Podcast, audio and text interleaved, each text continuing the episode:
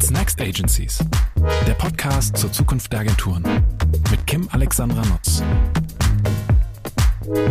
Herzlich willkommen bei What's Next Agencies. Mein heutiger Gast ist Julia Bubenick, Managing Partner bei der Agentur XY. Julia war viele Jahre Beraterin bei Kreativagenturen wie Heimat und Anthony, bevor sie als Partnerin bei der drei Jahre zuvor gegründeten Berliner Agentur einstieg. Heute bezeichnet sie sich, und das finde ich eine ganz wunderbare Formulierung, als späte Mitgründerin. Wir sprechen darüber, warum sie den Schritt ins Unternehmertum gewagt hat, was es dabei zu prüfen und zu beachten gibt, und so viel sei verraten, das ist eine Menge, und wie Agenturen ihre Leute optimal auf diesen besonderen Schritt vorbereiten können. Denn, und auch das finde ich eine total spannende Erkenntnis, aus Julias Sicht liegt für Agenturen ein großes Pfund darin, dass sie ihren besten Leuten mit der Beteiligung an der Agentur ein wirklich einzigartiges Angebot machen können. Im kurzen Exkurs gibt Julia dann auch noch einen Einblick in ihre Agentur XY und erzählt, warum sie sich als Kreativagentur Produktionshaus Hybrid sehen, auch eine spannende Bezeichnung, und wie sich die Arbeitsweise zu ihren bisherigen Stationen unterscheidet. Und ja, das kann man auch teasern. Äh, sie unterscheidet sich sehr. Auch das erzählt Julia im Podcast. So, und jetzt wünsche ich euch viel Spaß mit dieser neuen Folge. Liebe Julia, herzlich willkommen bei What's Next Agencies. Ich freue mich riesig auf das Gespräch mit dir heute. Herzlich willkommen.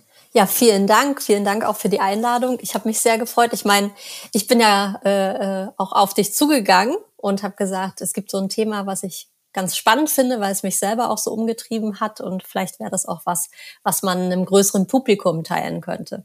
Unbedingt, das haben wir jetzt auch vor und äh, ich kann schon verraten, das war so ein bisschen Liebe auf den ersten Blick. Also wir kannten uns ja noch nicht, aber ich finde, das Thema, was du hast, deine ähm, persönliche Geschichte, hat mich sofort überzeugt und ich habe gedacht, dazu müssen wir auf jeden Fall eine gemeinsame Aufnahme machen. Umso schöner, dass das heute geklappt hat. Und wenn man ganz ehrlich ist, hätte ich sogar zwei Themen draus machen können und so einen kleinen Abzweiger nehmen wir nachher auch nochmal ähm, in ein bisschen eine andere Richtung, weil so richtig entscheiden konnten wir uns eigentlich nicht. Das stimmt. Ähm, aber bevor wir in den Deep Dive gehen, eine Frage. Mir geht's ja immer drum, ähm, auch mal so einen persönlichen Blick auf die Menschen zu werfen, mit denen ich spreche, oder auch einen persönlicheren Blick auf unsere Branche.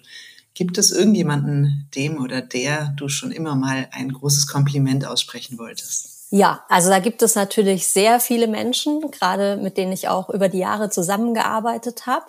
Aber äh, als ich drüber nachgedacht habe, bin ich auf äh, einen Menschen gekommen, der mir auch sehr nahe steht, und zwar mein Mann, mein mhm. Mann Jan Habeck. Äh, das ist äh, der CCO von Jungformat Spree. Mhm. Und wir sind verheiratet, wir haben zwei Kinder.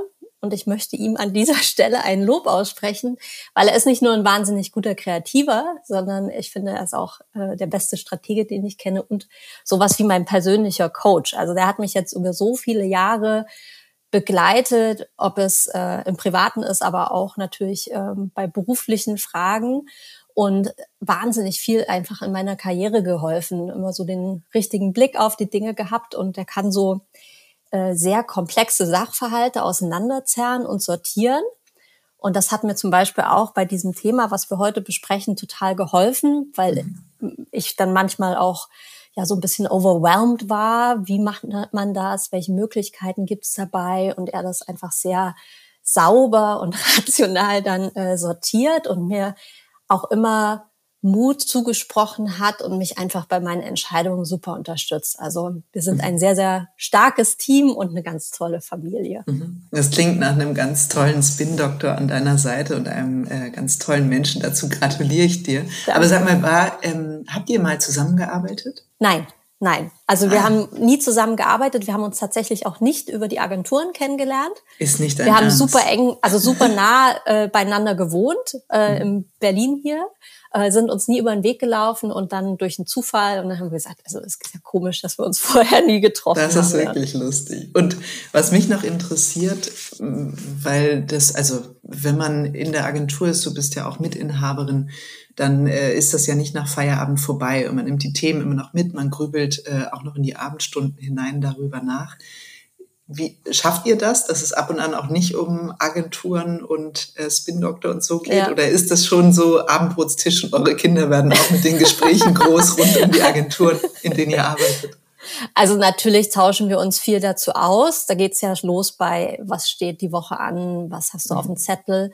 Ähm, dadurch, dass wir zwei kleine Kinder haben, müssen wir auch gucken, wie wir das zusammen als Team gut hinbekommen. Und wir haben da nicht so eine feste Regel, sondern wir gucken einfach, wer hat gerade was zu tun, um dann eben auch andere Dinge zu übernehmen, was die Kinder mit betreffen.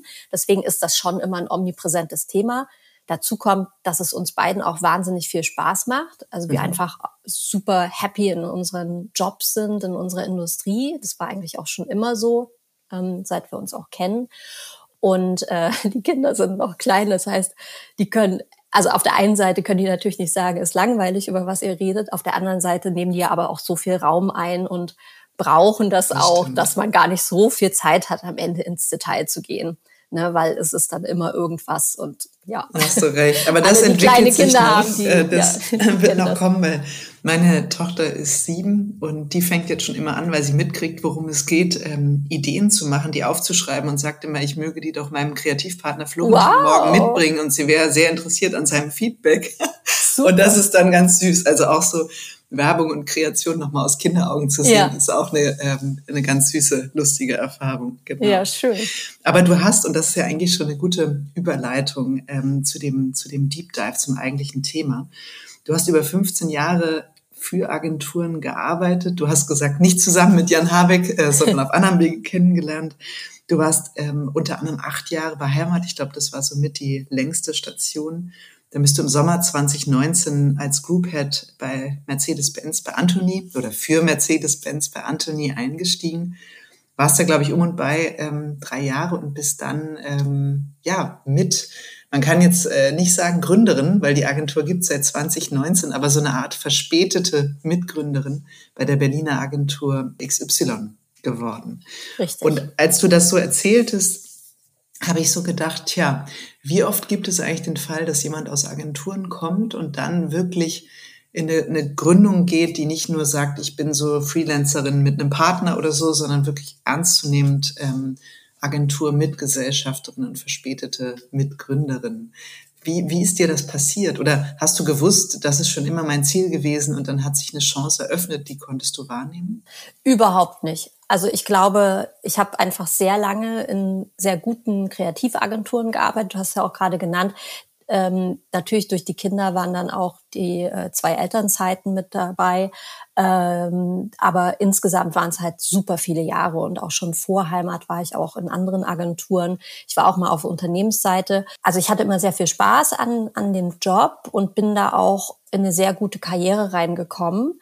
Und gerade Heimat hat mich da sehr geprägt, weil ich unglaublich viel Freiraum bekommen habe. Ich glaube, ich bin zu einem sehr guten Zeitpunkt bei Heimat eingestiegen, ähm, 2011. Äh, da war die Agentur so, glaube so 80 Leute und ist dann in den nächsten äh, oder in den kommenden Jahren darauf äh, stark gewachsen. Und ich habe einfach sehr viel auch mit den damaligen Gründern zusammengearbeitet und habe dann einfach, ähm, ja, wenn man will, so eine steile Karriere hingelegt. Also von der Etatdirektorin zur kleinen Servicedirektorin, dann zur Geschäftsführerin. Dann habe ich Heimat Drive äh, mitgegründet oder war ein Ableger von Heimat. Äh, da war ich Geschäftsführerin, aber nicht äh, Mitinhaberin. Und bin dann ja zu Anthony äh, für den Kunden Mercedes-Benz und hatte dann mal so eine Phase, wo ich gedacht habe, hm, Vielleicht möchte ich sowas wie eine Multiportfolio-Karriere haben, also dass ich gar nicht nur Werbung mache, sondern auch noch andere Dinge und hatte bei Anthony meine Stunden ein bisschen reduzieren können und auch ein paar andere Sachen ausprobieren können. Und äh, als ich bei Anthony rausgegangen bin. Also was hast du ausprobiert? Da hänge ich mal, äh, hake ja. direkt ein. Was hast du ausprobiert? Multiportfolio klingt, äh, klingt spannend. Ja, also ich hatte in der Zeit äh, zum Beispiel eine Firma gegründet, die gar nichts mit Werbung zu tun hat. Ähm, da ging es darum, jungen Influencerinnen zu helfen, eigene Produkte zu gestalten und hatte das dann kombiniert mit einer Dozentenstelle an der Miami Ed School hier in Berlin, wo ich mit der Portfolio, also der Abschlussklasse, diese Produkte und Marken entwickelt habe. So, das war der Case und es hat super Spaß gemacht und ich für mich war es einfach ein, ein Experiment, äh, ja, wie ein, wie ein Pilot, meine eigene Firma zu gründen und zu gucken, wie das eigentlich funktioniert. Ich hatte unfassbar Respekt davor. Also allein vor dem, ähm, ja, allein vor Dingen wie wie geht das eigentlich, zu welchem Notar und mhm. Handelsregister und alles. Also ich fand das wahnsinnig äh, einschüchternd und wusste gar nicht, wie man das eigentlich so richtig macht. Und äh, rückblickend ist es dann ja nicht so kompliziert, sondern man muss es halt einfach mal machen. Mhm. Und dann, als ich bei Anthony äh, raus bin, dann hatte ich so ein weißes Blatt Papier im Kopf vor mir und habe mir gedacht, okay, was mache ich denn jetzt? Und ich glaube, was bei mir viel mit reingespielt hat, waren unterschiedliche Glaubenssätze. Also ich war ja eine Beraterin, ähm, natürlich auch einen starken Fable für Kreation und äh, auch ein gewisses Talent dafür, ähm, auch strategisch sehr stark und hatte zum Beispiel immer im Kopf, ich gedacht habe, naja, also ab einem gewissen Alter, ich war dann äh, 40, äh, wollte ich, willst du nicht mehr als Beraterin in einer Agentur arbeiten. So, da musst auf Kundenseite gehen, weil im Corporate-Umfeld kann man funktioniert das besser.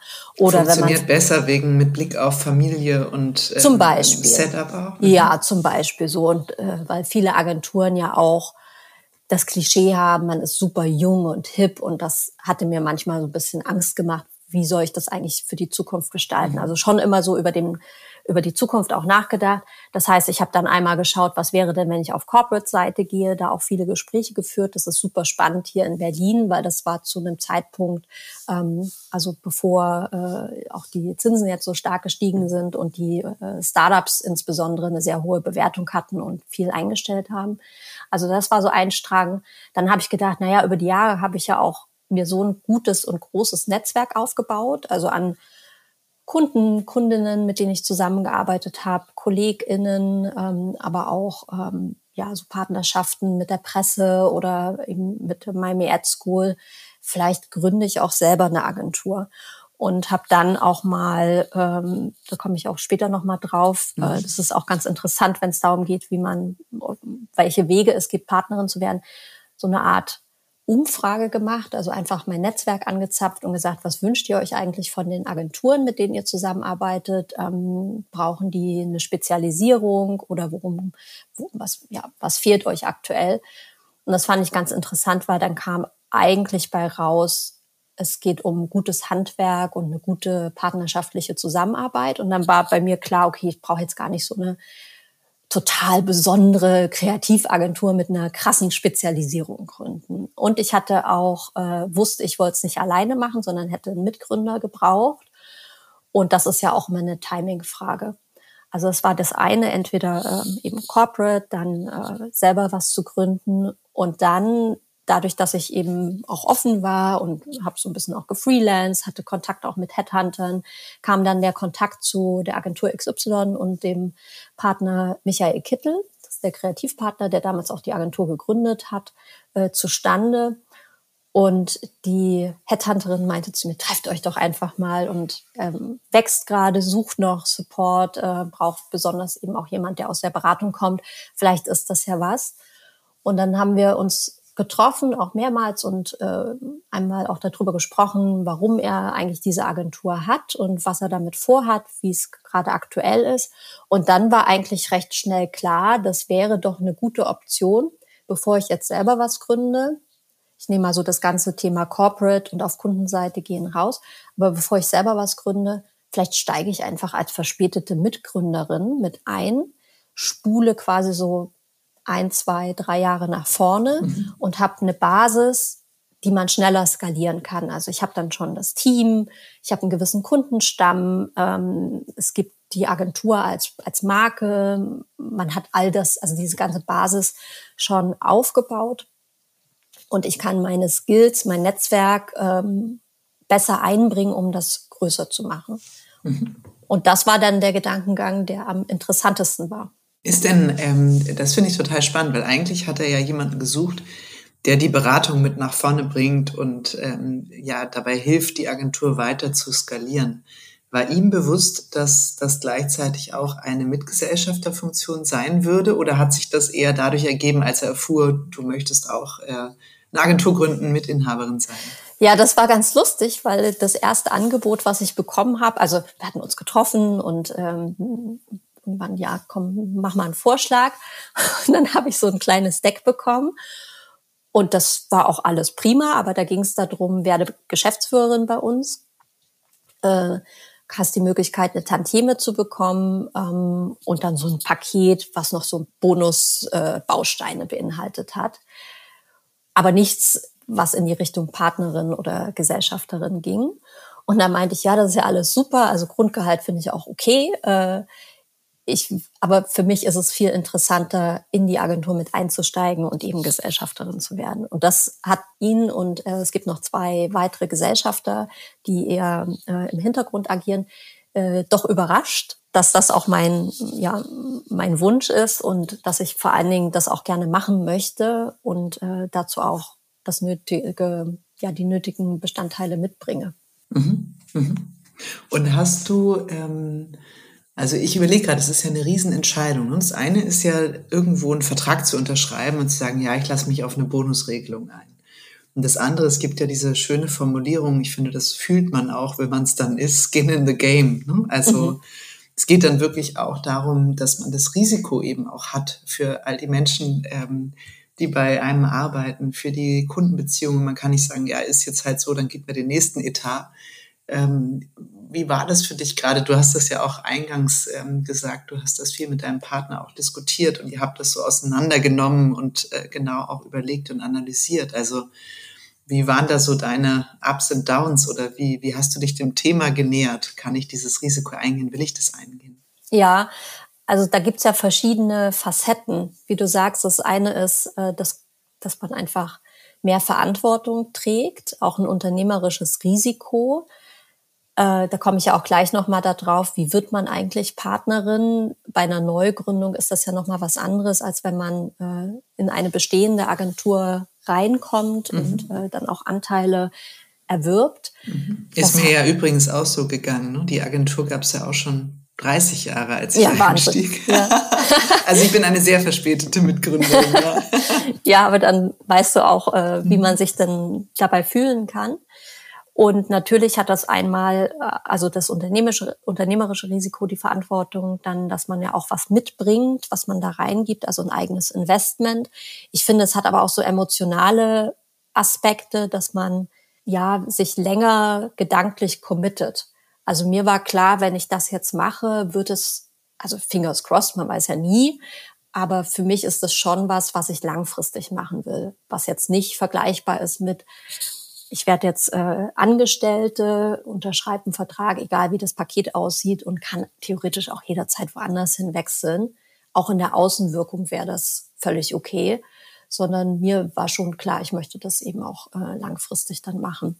Mhm. Und das, das kann ein bisschen Angst machen, so da. Ja, das glaube ich. Und sag mal mit dem Punkt, weil das hast du ja gerade angedeutet, wie wird man denn eigentlich Partnerin? Weil das ist ja auch was, Wahrscheinlich hören einige junge Frauen zu, die in unserer Branche sind und sagen, ja, das finde ich eigentlich interessant, aber wie mache ich das? Denn so richtig, hatte ich letztens auch mit einer Kollegin drüber gesprochen, in unserer Branche wird man ja nicht so richtig auf Entwicklung vorbereitet. Also zwar Entwicklung on the job und immer mal wieder neuer Kunde und nächste Stufe, aber weiß ich nicht, das eine, ich möchte Geschäftsführerin werden. Allein schon dieser Weg ist ja nicht klar gezeichnet und dann nochmal zu sagen, ich möchte Partnerin einer Agentur werden. Also wie, wie geht das? Ja, absolut. Also rückblickend kann ich auf jeden Fall sagen, hätte ich mir gewünscht, dass ich viel mehr Wissen gehabt hätte. Also ich finde, es gibt bei uns in der Branche wenig zugängliches Wissen. Also das ist ja nichts, was du dir anlesen kannst, wo du dir irgendwie ein YouTube-Video angucken kannst, wo es einen Coach gibt, der dir das erzählt. Also man ist sehr abhängig von seinem Netzwerk und deswegen finde ich es auch wichtig, dass man mehr darüber spricht oder sich da auch gegenseitig äh, supportet. Wie man das dann konkret macht, also es geht natürlich in verschiedenen Schritten. Ich kann das ja auch einmal mhm, erzählen, ja, wie, wie wir das gemacht haben. Je anfassbarer, desto besser. Ja, also es, äh, wie gesagt, es geht nicht um eine Neugründung, sondern das Ein Einkaufen, also Partnerin werden, Gesellschafterin werden in eine bestehende Agentur. Und die muss also wenn man das machen möchte, sollte man natürlich gucken, dass man eine inhabergeführte Agentur findet. Also mit Network Agencies kann ich es mir nicht vorstellen. Ähm, und dann gibt es, hatte ich äh, für mich verschiedene Kriterien festgelegt. So, die kommen so ein bisschen aus dem Startup-Umfeld, weil da hat man das ja viel häufiger.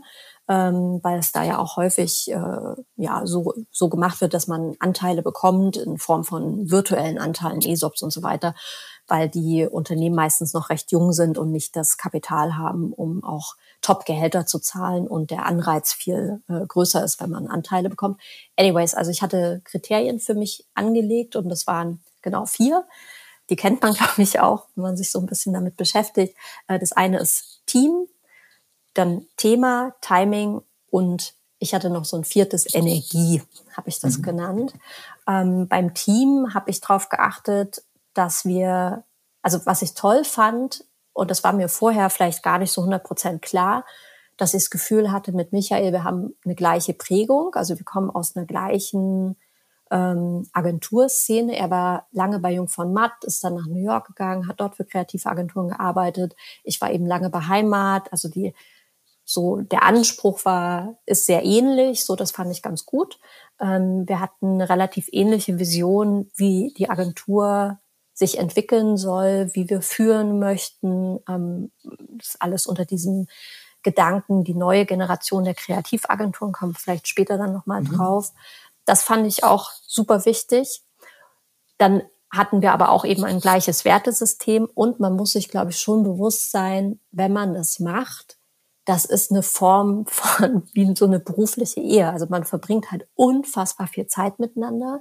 Es geht um viele wichtige Dinge, die man gemeinsam entscheiden muss. Also man muss schon sich gut abklopfen, ob das passen könnte. Mhm. So, also das war mir wichtig. Dann das Thema, das zweite Kriterium. Also die Agentur macht, fand ich, qualitativ hochwertige Kommunikation. Es gibt immer eine saubere Strategie und man hat sehr, sehr viel Freude an Kreativität. Mhm.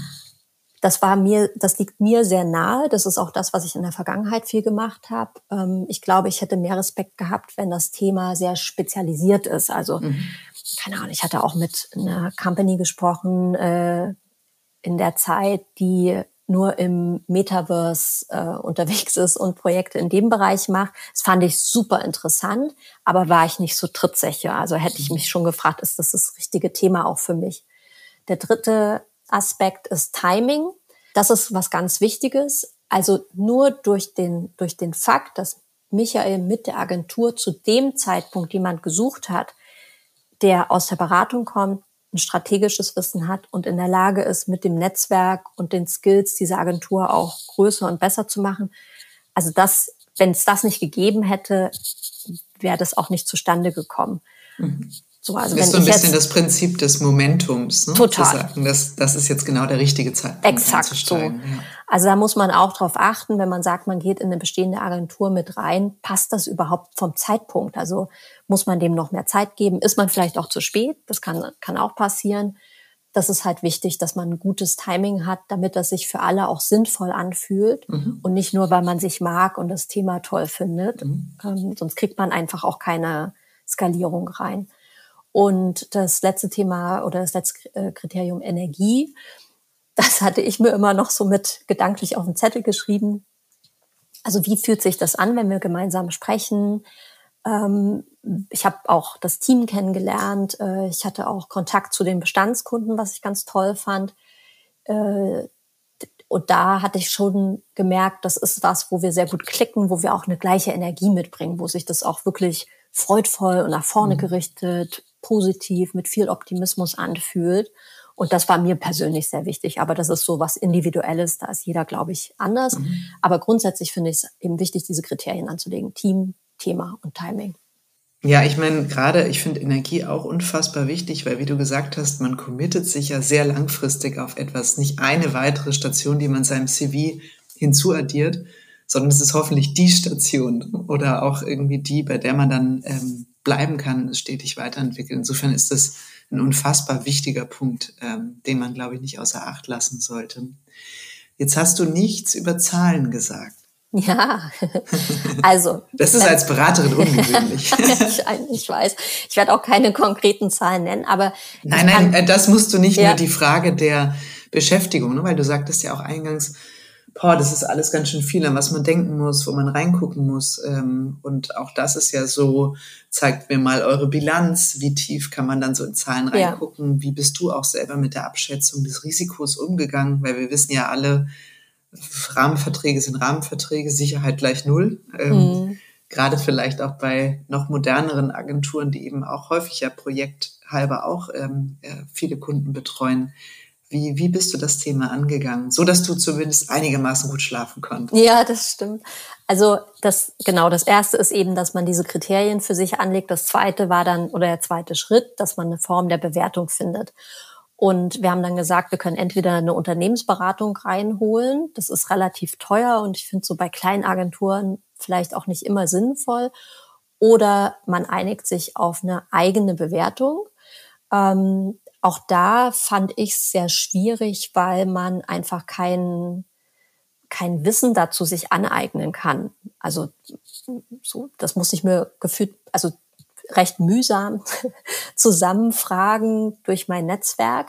Ähm, es gibt auch da verschiedene Kriterien, die man ansetzen kann. Das eine ist zum Beispiel der Umsatz und die Umsatzentwicklung. Ich würde mir immer die, die letzten Jahre angucken, also je nachdem, wie lang es die Agentur gibt, aber wenn möglich eben zwei bis drei Jahre rückblicken, dann muss man die Pandemie auch ein bisschen gesondert betrachten und da einfach auch ehrlich und transparent drüber sprechen, was da passiert ist in der, in der Agentur während einer besonderen Phase. So, aber grundsätzlich eben diese Umsatzentwicklung sich anzuschauen, dann den Gewinn sich anzuschauen, also wie ist die Profitabilität, wie hoch ist da auch ähm, ähm, der Schlüssel, also wie viel wird für Personal ausgegeben, wie hoch sind die Fixkosten, was bleibt am Ende hängen. Das darf auch nicht zu wenig sein. Also da muss man schon auch äh, ja, auf einen guten Prozentsatz kommen. Dann das Kundenportfolio, also mit welchen Kunden wird aktuell gearbeitet, welche Anfragen hat man vielleicht auch schon mal abgesagt, weil man nicht die Kapazitäten hatte. Sind das Projekt- oder Retainer-Kunden? Äh, du sagst ja auch gerade, also es gibt ja zwar Rahmenverträge, aber eben nicht mehr oder nicht mehr so häufig diese langfristigen äh, Vertragskunden. Und was mir geholfen hat, und was ich auch empfehlen würde, sprecht mit den KundInnen über die Zusammenarbeit und die mögliche Entwicklung. Mhm. Also ich hatte die Agentur gefragt, gibt es die Möglichkeit, dass ich ja mit den Hauptansprechpartnern der größten Kunden von euch oder vor allen Dingen die Kunden, mit denen ihr auch viel und regelmäßig zusammenarbeitet, mal sprechen kann. Das war super, weil man da ein sehr gutes Gefühl dafür bekommt, wie arbeitet man zusammen, was schätzen die Kunden an der Agentur. Ähm, und lustigerweise war das für die Ansprechpartner auf Kundenseite auch toll, weil die sich auch gefreut haben, dass da noch jemand mit reinkommt, der die Agentur noch besser macht und man sich so auch schon mal kennengelernt hat und auch gucken mhm. konnte, kann man zusammen. Also es hat für beide Seiten ganz viel Positives gehabt und äh, hat mir sehr geholfen. Mhm. Ist Dann, ja auch ein riesen Vertrauensbeweis, diesen, diesen Kontakt anzubahnen, ne? in dem Prozess, wo ihr eben noch nicht miteinander klar wart, dass ihr das auf jeden Fall so macht. Ja. Also emotional wahrscheinlich schon, aber ja. dann nochmal so die letzte Prise Sicherheit. Ja. Total. Wie du sagtest, also man muss sich natürlich die BWAs zeigen lassen, am besten sich einen Steuerberater mit dazu holen. Das habe ich auch gemacht äh, wenn man keinen hat, kann man auch mal bei den Agenturen, in denen man bisher war oder aktuell ist, fragen, ob sie einen Tipp haben für einen guten Steuerberater, also jemand, der sich auch mit Agenturen auskennt und da einmal drüber schauen kann, ob das alles okay ist. Und ähm, dann habe ich einfach auch mein Netzwerk versucht aufzubohren und das ganz gut geschafft. Also überlegen, wer hat schon mal Anteile in der Agentur gekauft. Wer ist vielleicht gerade Controller in der Agentur? Auch sowas kann total helfen. Also Agenturen, die selber auch andere Agenturen kaufen oder viele Mitgesellschafter haben. Ähm, da bekommt man auch sehr gut so ein Bild, wie aktuell zum Beispiel ein Bewertungsschlüssel aussieht. Also welcher Faktor wird zum Beispiel auf einen Umsatz angewendet. Das bewegt sich dann von bis so. Und dann mhm. hat man zumindest einen guten Korridor. Äh, und dann, glaube ich, war es bei, also bei uns war es dann so, und ich glaube, das ist auch eine gute Regel, viel darüber sprechen. Also jeder hat dann quasi für sich sich eine Bewertung überlegt auf Basis äh, eben dem all dem, was ich gerade erzählt habe. Dann haben wir uns getroffen, haben gesagt, also die Bewertung wäre bei Summe X. Äh, das ist quasi der Faktor, den wir anlegen würden. Und wenn du so und so viele Anteile bei uns kaufst, wäre das eine Summe Y. Mhm, mhm. Und wie viele Anteile hast du letztlich gekauft? Ja, ich ich habe es tatsächlich gestaffelt. Also ich wollte mir so eine Art äh, Probezeit für mhm. beide Seiten einkaufen. Das heißt, ich bin gestartet erstmal mit fünf Prozent und habe die Möglichkeit, in den ersten zwölf Monaten das auf 20 Prozent zu erweitern. Und mhm. das fand ich eigentlich auch einen guter, guten Tipp, weil ich schon auch in der, zum Beispiel in, in den BWA-Bewertungen mit dem Steuerberater, ne, dann kriegt man manchmal ja auch so ein bisschen kalte Füße und denkt sich, oh, wie entwickelt sich das weiter? Jetzt war auch noch Corona dazwischen. Da gab es natürlich ein Jahr, wo es vielleicht nicht ganz so optimal ist. Und dadurch hat man so die Möglichkeit, und man weiß ja auch nicht hundertprozentig, passt man zusammen, wie arbeitet man denn auch zusammen? Und so hatte ich auf jeden Fall die Möglichkeit, und das fand ich eben auch super, super fair und ganz toll von der Agentur, zu sagen, ich gehe erst mal rein mit einem geringeren Risiko. Ich muss jetzt auch nicht gleich so viel Geld in die Hand nehmen und kann mal gucken, wie es läuft. Und wenn sich das gut anfühlt und wenn alles auch dem entspricht, wie man es besprochen hat mhm. und was versprochen wurde, äh, dann kann man das erweitern. Das fand ich eigentlich einen ganz, mhm. ganz coolen Deal sozusagen. Ja, total, total. Ähm, ich habe auch ähm, was, was ich interessant fand. Also mir ging es äh, ähnlich wie dir. Bei mir war ja auch noch der Punkt, die, mit denen ich das zusammen gemacht habe, äh, gehören einer anderen Generation an, haben also sozusagen schon ganz viel tolle Zeit hinter sich. Und da hätte es ja durchaus irgendwann sein können, dass die sagen, du Kim, das war jetzt eine nette Zeit, aber wir wollen irgendwie verkaufen, weil das bringt uns jetzt auf einen Schlag irgendwie ähm, viel Geld, das können wir gut gebrauchen in Richtung Rente. Und da habe ich mir damals auch die Satzung sehr genau angeschaut ähm, und eben auch gesagt, lass uns eine Formulierung finden, die sicherstellt, dass ihr drei euch nicht zusammenschließt und verkauft und ich muss mitmachen. Mm, absolut. Ähm, sondern wenn ich hier reingehe, dann verkaufen wir nicht. Und ähm, oder zumindest nur, wenn ich das auch Gemeinsam, gut finde, ja. äh, mhm. finde ich nicht gut. Aber das war sozusagen eine total wichtige Basis, die mir auch wichtig war, weil sonst ne, kommt man so rein, gibt total viel rein, es ist das eigene Baby und irgendwann sagen dann die, die mehr Anteile haben oder sich zumindest theoretisch zusammenschließen können zur Mehrheit, jetzt ziehen wir die Karte. Ich glaube, das war auch eine bisschen besondere Konstellation. Das kann man vielleicht auch nicht in jedem Setup erwarten, aber das hat mich persönlich total beschäftigt. Das finde ich aber auch noch einen guten Tipp. Also neben dem Thema Steuerberater haben wir es so gemacht in der Vertragsverhandlung, also für den Gesellschaftervertrag, bei mir ging es dann auch noch um den Geschäftsführerinnenvertrag, habe ich mir auch eine Anwältin genommen, mit der ich schon viel zusammengearbeitet habe, die mir geholfen hat, diese Verträge auch zu gestalten. Und natürlich kann man nicht alle, also man kann nicht das komplette Risiko rausnehmen, aber man kann doch sehr viel reinverhandeln, was, was sich dann gut anfühlt. So, also mhm. wo man weiß, da gibt es zumindest eine Formulierung, die mich besser schlafen lässt, die auch fair ist. Und man hat auch auf jeden Fall drüber gesprochen.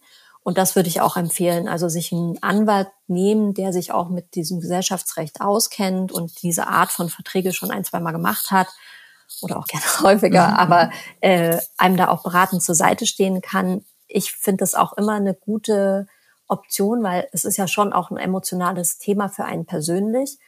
Und wir haben das auch so gemacht in den Vertragsgesprächen, hat zum Beispiel meine Anwältin war dann dabei und hat die Änderungsvorschläge erzählt und besprochen. Mhm. Und damit war ich nicht in der Situation zu sagen, oh, ich finde den Paragraph für mich persönlich macht ja. mir total Angst und finde ich doof. So, ich du will hast den die Emotionalität so rausgenommen genau, ne, aus genau. dem äh, Gespräch. Das ist auf jeden Fall ein kluger Weg. Ja. Du hast vorhin ja auch gesagt, ähm, man sollte sich da eine inhabergeführte Agentur suchen. Du kannst dir das bei Network-Agenturen nicht so richtig vorstellen es gibt ja auch inhabergeführte, sehr große Agenturen, die vielleicht schon ein bisschen mehr Network sind als Inhaber geführt. Sag mal ganz kurz, warum? Weil gerade die, die ganz Großen bieten ja häufig so Partnermodelle und Konstellationen an. Trotzdem wäre das nicht so eine richtige Option für dich gewesen. Doch, doch, also das meinte ich gar okay. nicht, sondern ich glaube, wenn man in eine internationale äh, Network Agency, also mit einer sehr, sehr großen Holding geht, dann, äh, also erstmal gehört die dann schon der Holding. Mhm. So, also ein Schlüssel oder ein Grund, warum man ja auch Partnerin wird, ist nicht nur, dass man an den Gewinnen beteiligt ist. Also man hat einfach einen größeren Hebel als mit einem Gehalt und vielleicht einer kleineren oder prozentual kleineren Tantiemenlösung. Äh, aber man hat natürlich auch die Möglichkeit, langfristig auf den Verkauf das zu, mhm. zu optimieren. Und äh, das hast du ja bei einem bei einer Holding nicht mehr so. Also das ist dann einfach schon vorbei. Es, deswegen, ich rede auch zum Beispiel Jungformat ist eine inhabergeführte Agentur, Serviceplan ist immer noch eine inhabergeführte Agentur, es sind große Agenturen mit einer Holdingstruktur. Sowas finde ich auch total mhm. gut. Und äh, ich finde auch, man merkt jetzt, dass auch jüngere Agenturen das als Prinzip etablieren. Das ist auch was, was uns umtreibt in der Agentur XY. Also das mehr wie so eine Plattform zu verstehen und auch Talenten aus unserer Industrie die Möglichkeit zu geben, zu gründen, aber vielleicht mit einem gewissen Sicherheitsnetz oder Support am Anfang, mit einem Backbone. So, also das mhm. auf jeden Fall. Das hätte ich mir auch total vorstellen können. Mhm. Glaubst du, wäre das da auch deine Empfehlung, zumindest an die, die nicht einem internationalen Network angehören und diese Struktur haben, zu sagen, fangt an, die Menschen frühzeitig an den Agenturen zu beteiligen? Also ich schwank da immer ein bisschen hin und her. Ich habe da auch noch nicht die optimale Lösung gefunden. Ich finde, also wir haben natürlich auch einen sehr großen Freundeskreis mit vielen Weggefährten, die mittlerweile eigene Agenturen haben. Und das treibt auf jeden Fall alle um. Also da hat sich sehr viel geändert. Das ist auf gar keinen Fall vergleichbar mit, sagen wir mal, den 2000ern oder 2010ern, wo das quasi nicht keine Option war oder wirklich nur für einen sehr ausgewählten Kreis. Und ähm, das hat sich total verändert, dass alle auch überlegen, wie kann man da mehr Beteiligung schaffen. Ich finde das grundsätzlich gut und auch wichtig. Es ist aber auch ein bisschen eine Typfrage. Also wir haben zum Beispiel jetzt auch ähm, Gespräche geführt, da ging es eben auch darum, ob man nochmal einen Ableger gründet äh, für ein gewisses Thema. Und am Ende ist es dann nicht zustande gekommen, weil dann doch der Unternehmen, also das Unternehmerische nicht so richtig gepasst hat. Also wo dann auch derjenige gesagt hat, hm, ich mag eigentlich jetzt auch nicht das Risiko so doll eingehen. Äh, ich sehe mich dann doch eher als Festangestellten. So, das ist dann auch total fair. Ähm, ich glaube aber grundsätzlich, das Team auch am Erfolg mehr zu beteiligen, ist äh, wichtig und da gibt's ja ganz viel verschiedene Möglichkeiten, wie man das macht, ohne dass man direkt äh, Gesellschafterin werden muss. Mhm. Ja, absolut. Und ich glaube auch, es gibt viele, also ich finde es gut, dass du nochmal die Unterscheidung triffst. Es muss nicht für jeden was sein und trotzdem sind die Leute motiviert und ähm, haben auch einen wichtigen Impact für die Agenturen. Es ist aber nicht jeder geborener Unternehmer, geborene Unternehmerin. Ähm, aber ich finde es schon interessant zu sagen, man identifiziert wirklich wichtige Menschen für diese Agentur und kommt einfach ins Gespräch. Also mhm. ist das überhaupt was für dich? Also ich finde, das besprechbar zu machen und zumindest auch in der Entwicklung, ne? weil du hast auch gesagt, dich hat keiner darauf vorbereitet, in so einer Entwicklung vielleicht auch mal zu erzählen, was gehört eigentlich dazu, wie fühlt sich das an, was verändert sich. Mhm. Also das finde ich total schön, wenn man grundsätzlich diese Option bieten will, darüber sehr frühzeitig in den transparenten Austausch zu kommen. Ja. Und dann eben zu, zu, überlegen, was passt zu den Menschen um mich herum, dann auch bestmöglich. Absolut. Ja. Du hast ja auch ähm, am Anfang gesagt, das ist jetzt der angekündigte Schwenk doch nochmal auf Agentur XY, weil ich das interessant finde. Du hast am Anfang gesagt, die neue Generation der Kreativagenturen, das schwebte dir auch so ein bisschen vor. Du hast ja sehr viel Heimat und Anthony-DNA über die Jahre auch ähm, mitbekommen. Ich habe mal geguckt, ihr habt euch in einem, ähm, in einem, in einem Pressebeitrag Kreativagentur Produktionshaus Hybrid genannt. Mhm. Das war nicht schön. Ähm, kommt aber immer noch das Wort Agentur vor, auch schön. Was genau kann man sich darunter vorstellen? Also was, ähm, was genau macht ihr und was ist vielleicht auch ein bisschen anders ja. als äh, in den großen Kreativagenturen, aus denen du kommst? Ja, also aktuell verstehen wir uns wie ein Creative Speedboat, wenn man so mhm. will. Also im Vergleich zu größeren Agenturen sind wir äh, deutlich schneller und können vor allen Dingen auch einfacher, schneller und manchmal auch kostengünstiger produzieren. Mhm. Also die Agentur hat eine enge Partnerschaft mit einer Bewegbildproduktion. Ähm, dadurch haben wir die Möglichkeit, sehr, sehr früh im Prozess schon äh, Timings zu prüfen, Kosten einzuholen, Verfügbarkeiten zu checken und auch zu reservieren. Wir haben sehr häufig den Fall, dass Kunden, die nur auf Projektbasis mit uns arbeiten, kurzfristig bei uns anklopfen und sagen, oh mein Gott, wir, wir brauchen eine Lösung. Wir haben zum Beispiel, weiß ich nicht, äh, eine Kampagne und jetzt hat die auf einmal einen totalen Wear-out-Effekt und wir brauchen irgendwas anderes und das muss, muss schneller und eher gehen. Wir brauchen den Mediadruck. Und wir machen sehr, sehr viel eben auch im Bewegtbildbereich, also über klassisch TV-Spots bis äh, Online-Video, äh, Social und so weiter. Und da sind wir dann recht flott. So, also da sind wir super agil ähm, und können sehr schnell eben auch die, die Kampagnen dann auf die Straße bringen. Äh, ich finde, was uns auch ausmacht, das fand ich zum Beispiel recht beeindruckend. Also in den Agenturen, in denen ich davor gearbeitet habe, ist das Thema Digitalisierung auch immer groß gewesen. Aber natürlich kommt man aus einer anderen Arbeitsweise. Also ich weiß noch, ganz früher gab es tatsächlich bei mir noch Fax. da, kam, da kam auch mal ab und zu ein Fax an. Das, war, das kann man sich heute gar nicht mehr vorstellen. So, ich glaube, die wissen gar nicht mehr, was ein Fax ist. Wenn du jetzt irgendwie deine Kinder in drei Jahren fragst, werden die sagen, nie gehört. Ja. Und äh, dann gab es die ganze Ära der vielen E-Mails, äh, wo auch viel per E-Mail dann kommuniziert wurde.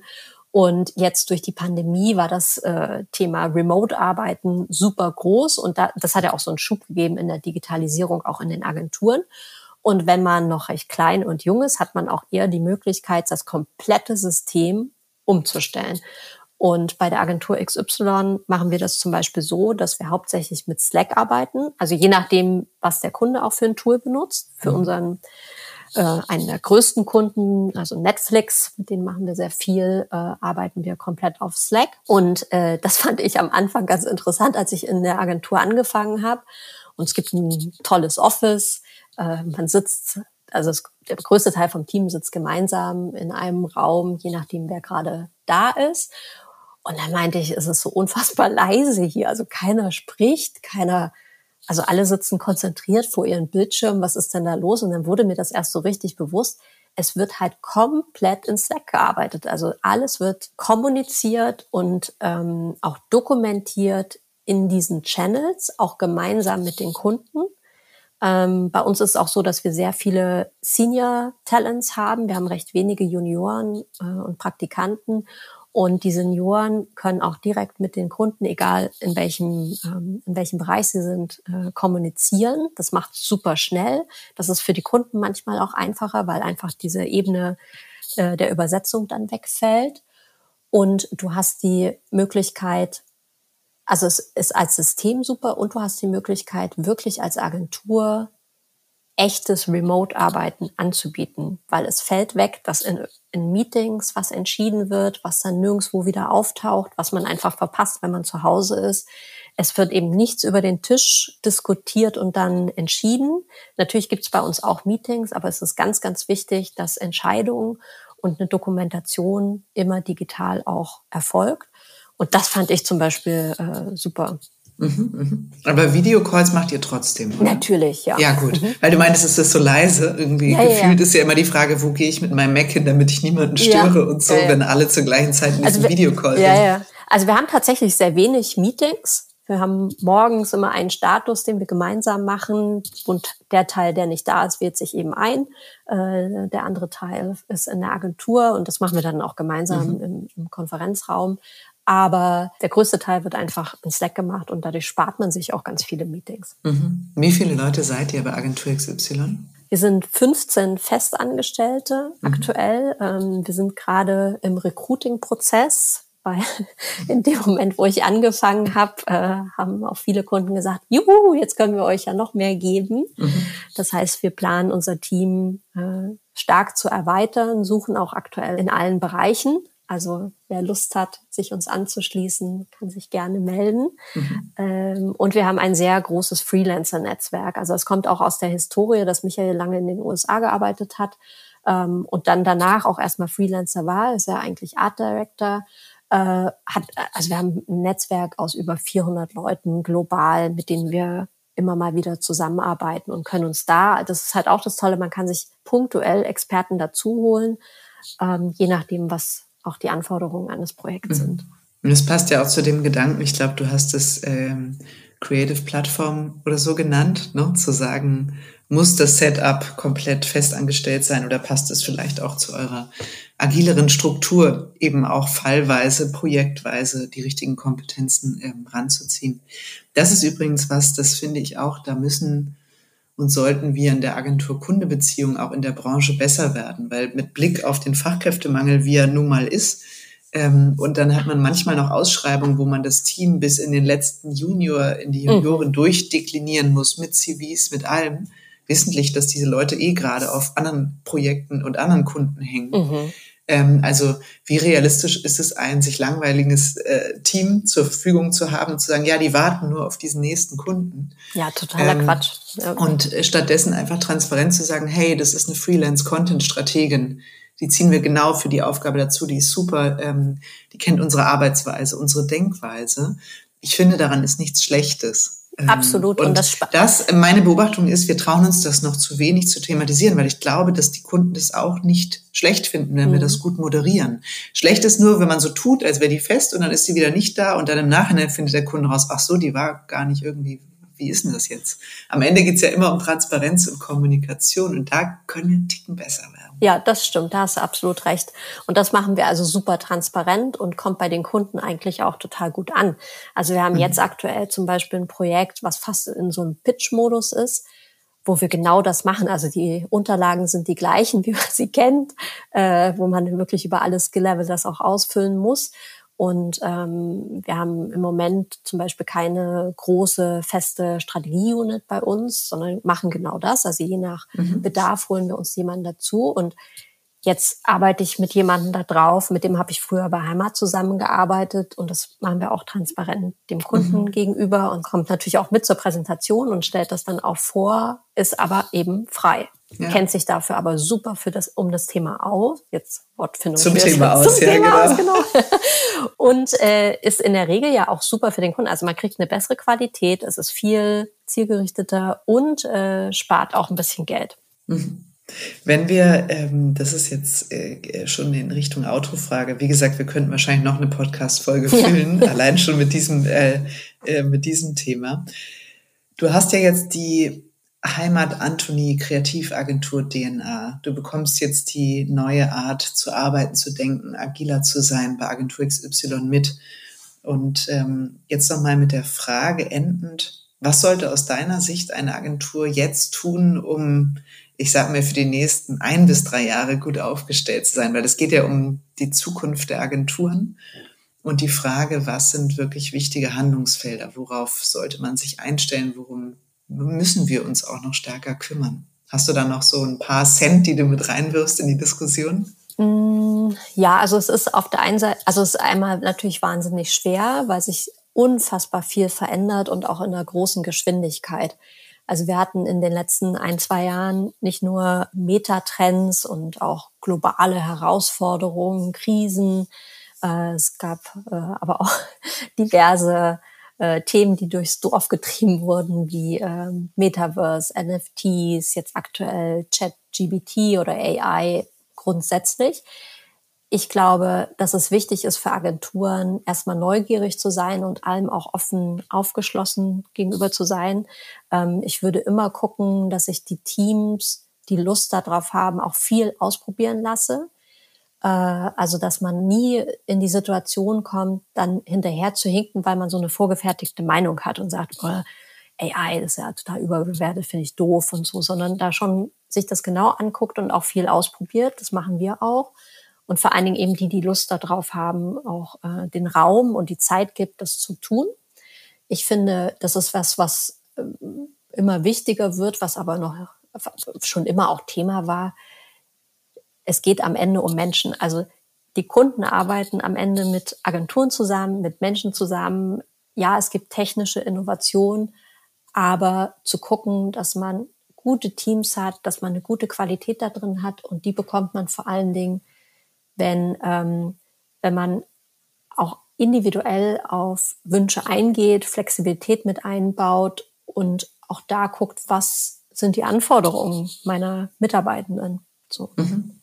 Ich finde es auch schön, dass du nochmal ähm, gesagt hast, dieses Ausprobieren und die Offenheit, weil mein Gefühl ist immer, deswegen haben wir uns ja dafür entschieden, nicht auf Unternehmensseite zu sein, sondern in der Agenturbranche, weil es gibt nirgendwo so viel Impulse, ähm, so viel Veränderung, Bewegung. Jetzt könnte man sagen, ja, die gibt's ja schon auf Unternehmensseite im Marketing, aber da kann nicht so viel ausprobiert werden, weil du in Strukturen mit budgetärem Druck und klaren äh, Zielsetzungen bist. Und unsere Zielsetzung ist, kreativ zu sein und eine gute Qualität zu liefern. Und dafür ist das Ausprobieren und Offensein eigentlich ähm, Prinzip. Und das finde ich tatsächlich einen, ähm, einen total schönen Blick nochmal auf die Zukunft der Agenturen, sich dessen wieder bewusst zu sein, dass das eigentlich die, die Kernaufgabe ist und letztlich kulturell auch ein ganz wichtiger Anker. Absolut. Und da hat man ja auch über die Zeit noch viel mehr Möglichkeiten bekommen. Also ich weiß, bei Heimat, da ging es häufig darum, wo findet ihr eure Inspiration? Wo macht ihr Ideen? Guckt euch eine tolle, eine tolle Ausstellung an, in einem Museum, in einer Galerie, irgendwas, was äh, auch andersartig ist. Schaut viel Filme und so weiter. Und heute, da, da gibt's ja noch viel mehr Möglichkeiten. Ähm, und da als Agentur auch, auch da offen zu sein und auch, wenn Teams Vorschläge haben, was man vielleicht noch anders machen kann oder selber auch mehr ausprobieren wollen, das, das würde ich immer supporten. Ähm, ich glaube, man kann sich total davon verabschieden, dass man sehr lange Talente bei sich in der Agentur hat. Also die Wechselbereitschaft ist hoch. Ja, es wird einfach auch, äh, Karriere ist was anderes als früher. Ich hatte das vor, weiß nicht, vier oder fünf Jahren schon mal als Thema auch mal geschrieben dass äh, unsere Kinder in ihrem Leben viermal die Karriere komplett wechseln werden. Das fand ich damals krass. Das fühlt sich mhm. heute schon viel normaler an. Also sich auch bewusst sein, man ist für einen gewissen, für eine gewisse Zeit der Wegbegleiter und aber da auch alles so zu machen, dass es gut ist und dass es auch bestmöglich von der Agentur für die Talente gestaltet wird, weil so baust du dir eben auch ein gutes Netzwerk auf, eine gute Reputation. Das kommt immer wieder zurück. Also mhm. das darf man nicht unterschätzen. Ähm, ja. Hast du recht. Ja, und vielleicht gelingt es uns ja künftig, äh, den, die ein oder andere eben auch fürs Unternehmertum zu begeistern und nochmal auf eine andere Art und Weise dann auch mit, äh, mit den Agenturen zu verbinden. Absolut. Julia, ich, ich danke dir. Das war ein total schöner Blick und wie du sagst, du hast total recht. Man redet darüber viel zu wenig dieses Wissen äh, müssen wir weitergeben. Vielleicht fällt uns dann noch mal was anderes äh, dazu ein. Ja. Ähm, aber der Podcast ist zumindest schon mal ein guter Anfang. Hab tausend Dank. Ja, sehr gerne und auch an deine HörerInnen äh, auch gerne das Angebot, wenn jemand dazu noch konkretere Fragen hat. Also wir haben auch ja jetzt bis zu einem gewissen ähm, Punkt im Prozess gesprochen. Also wie macht man eine Bewertung, aber was kommt danach? Ne? Wie läuft das mit dem Notar und wann muss man eigentlich was bezahlen und wann wird man dann eingetragen und so weiter? Wie läuft das mit Gewinnausschüttung? Äh, welche Regeln gibt es da? Was kann man da noch beachten? Ähm, dann können die sich auch gerne bei mir melden. Super Impuls, tolles Angebot. Ich danke dir sehr. Werde ich auch nochmal in äh, sozusagen in die Captions mit aufnehmen. Super. Danke. Ja, vielen Dank, dass ich da sein konnte und hat mir auch großen Spaß gemacht. Mir auch, Julia.